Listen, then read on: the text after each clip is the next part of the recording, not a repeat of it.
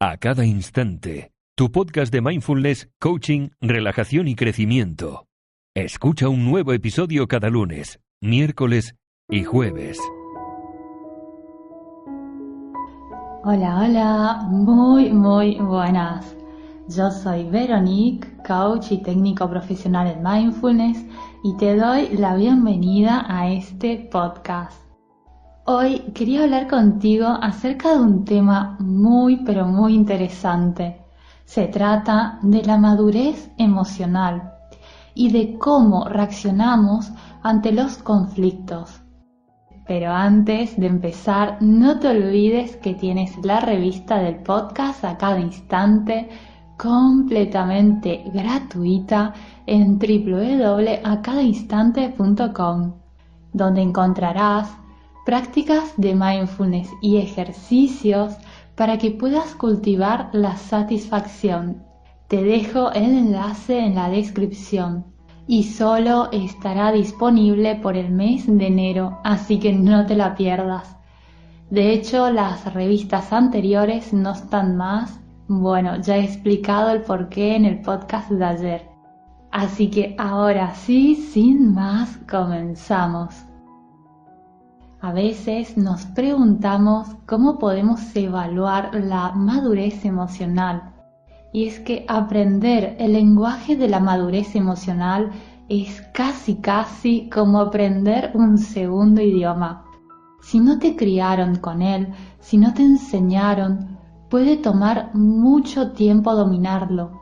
Algunas personas pueden comprender y saber llevar mejor sus propias emociones que otras pero incluso hasta las personas más inteligentes emocionalmente a veces quedan atrapadas en momentos de inmadurez emocional. Y es que no hay una fórmula mágica que nos sirva a todos cuando se trata de nuestras respuestas a conflictos, traiciones y otros desafíos de relación. Nuestra educación, nuestra experiencia de vida y nuestra disposición natural dan forma a la manera en que respondemos a situaciones difíciles. Por eso, para que poco a poco podamos ir avanzando y mejorando para llevar una vida plena, vamos a ver y explorar los tres signos comunes de inmadurez emocional y cómo podemos aprender a ver nuestras reacciones más inmaduras para así poder superarnos. Entonces, quizás te preguntes, ¿cómo podemos evaluar tu madurez emocional? Bueno, hay una manera muy simple de acceder a tu nivel de desarrollo emocional o edad emocional lo primero que tienes que hacer es preguntarte cuál es tu forma característica de responder cuando alguien te decepciona o cuando alguien te desilusiona o te defrauda. Y luego fíjate cómo reaccionas, porque hay tres tipos de respuestas que indican inmadurez emocional. Una manera de responder es enfadándote y disgustándote.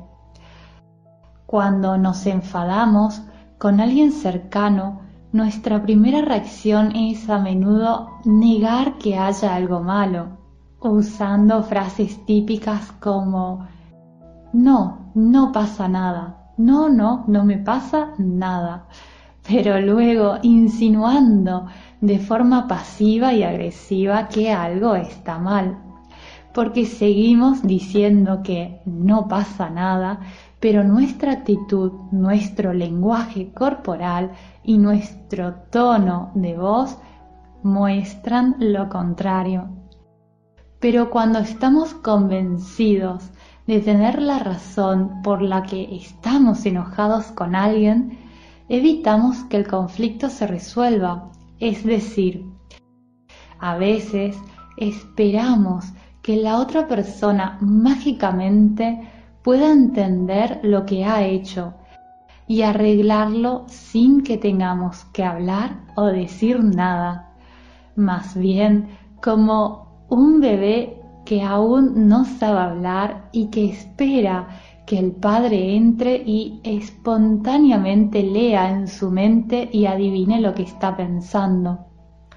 Bueno, esta es una de las maneras de reaccionar de una persona con inmadurez emocional.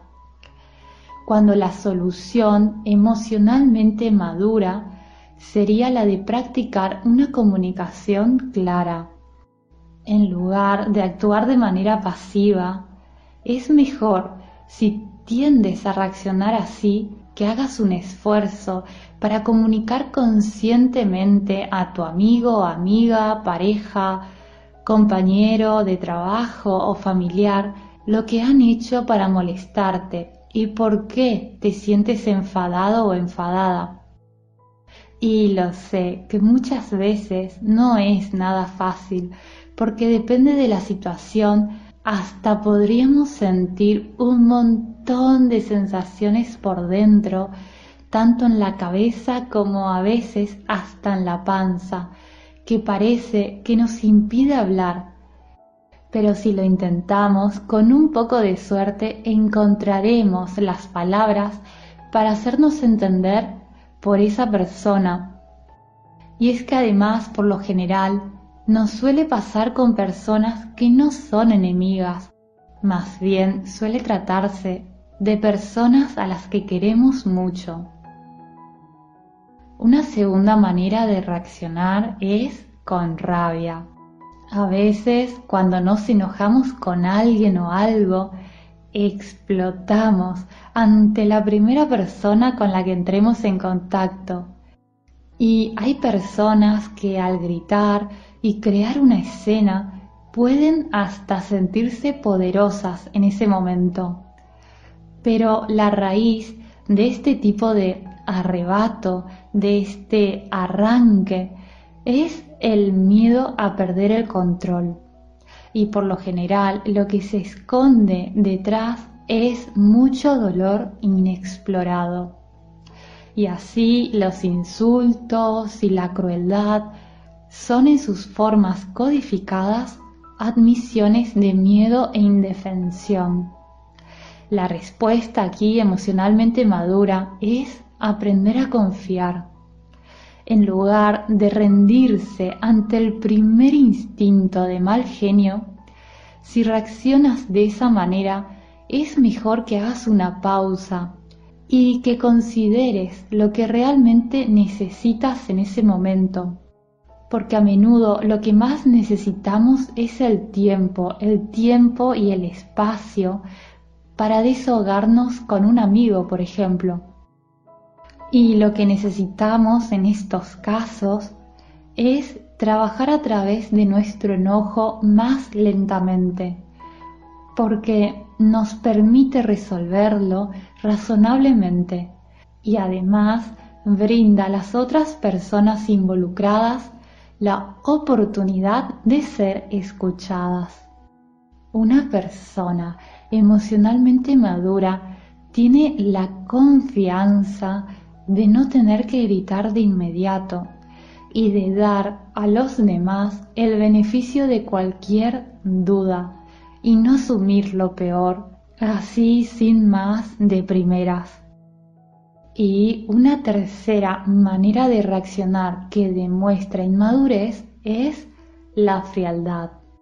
Cuando alguien hiere nuestros sentimientos o nos hace mal de alguna manera, suele ser tentador congelarnos, enfriarnos y pretender que nuestra relación con esa persona nunca significó nada para nosotros.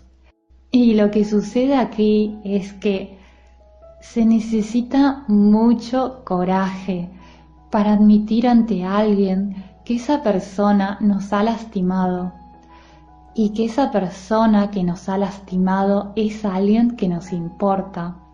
Y es difícil porque sería como admitir que tiene un poder sobre nosotros y que una parte clave de nuestra vida está en sus manos y puede ser mucho más fácil levantar un muro de indiferencia. En este tipo de situación, la respuesta emocionalmente madura sería la de abrazar tu vulnerabilidad. ¿Y sabes por qué? Porque para confiar plenamente y desarrollar relaciones íntimas con los demás, tenemos que encontrar la fuerza dentro de nosotros mismos para ser vulnerables. Y las personas emocionalmente maduras saben y han hecho las paces con la idea de que estar cerca de alguien los abrirá a ser lastimados. Pero de todos modos, muchas personas adultas lamentablemente nunca llegan a aprender el lenguaje de la madurez emocional. Y esto es fácil de comprender porque cuando hablamos de comunicación, de confianza y de vulnerabilidad, son cosas que se debería aprender desde niños, creciendo en un hogar de apoyo emocional y nutritivo, pero al menos, como mínimo, la mitad de nosotros no fuimos criados de esta manera.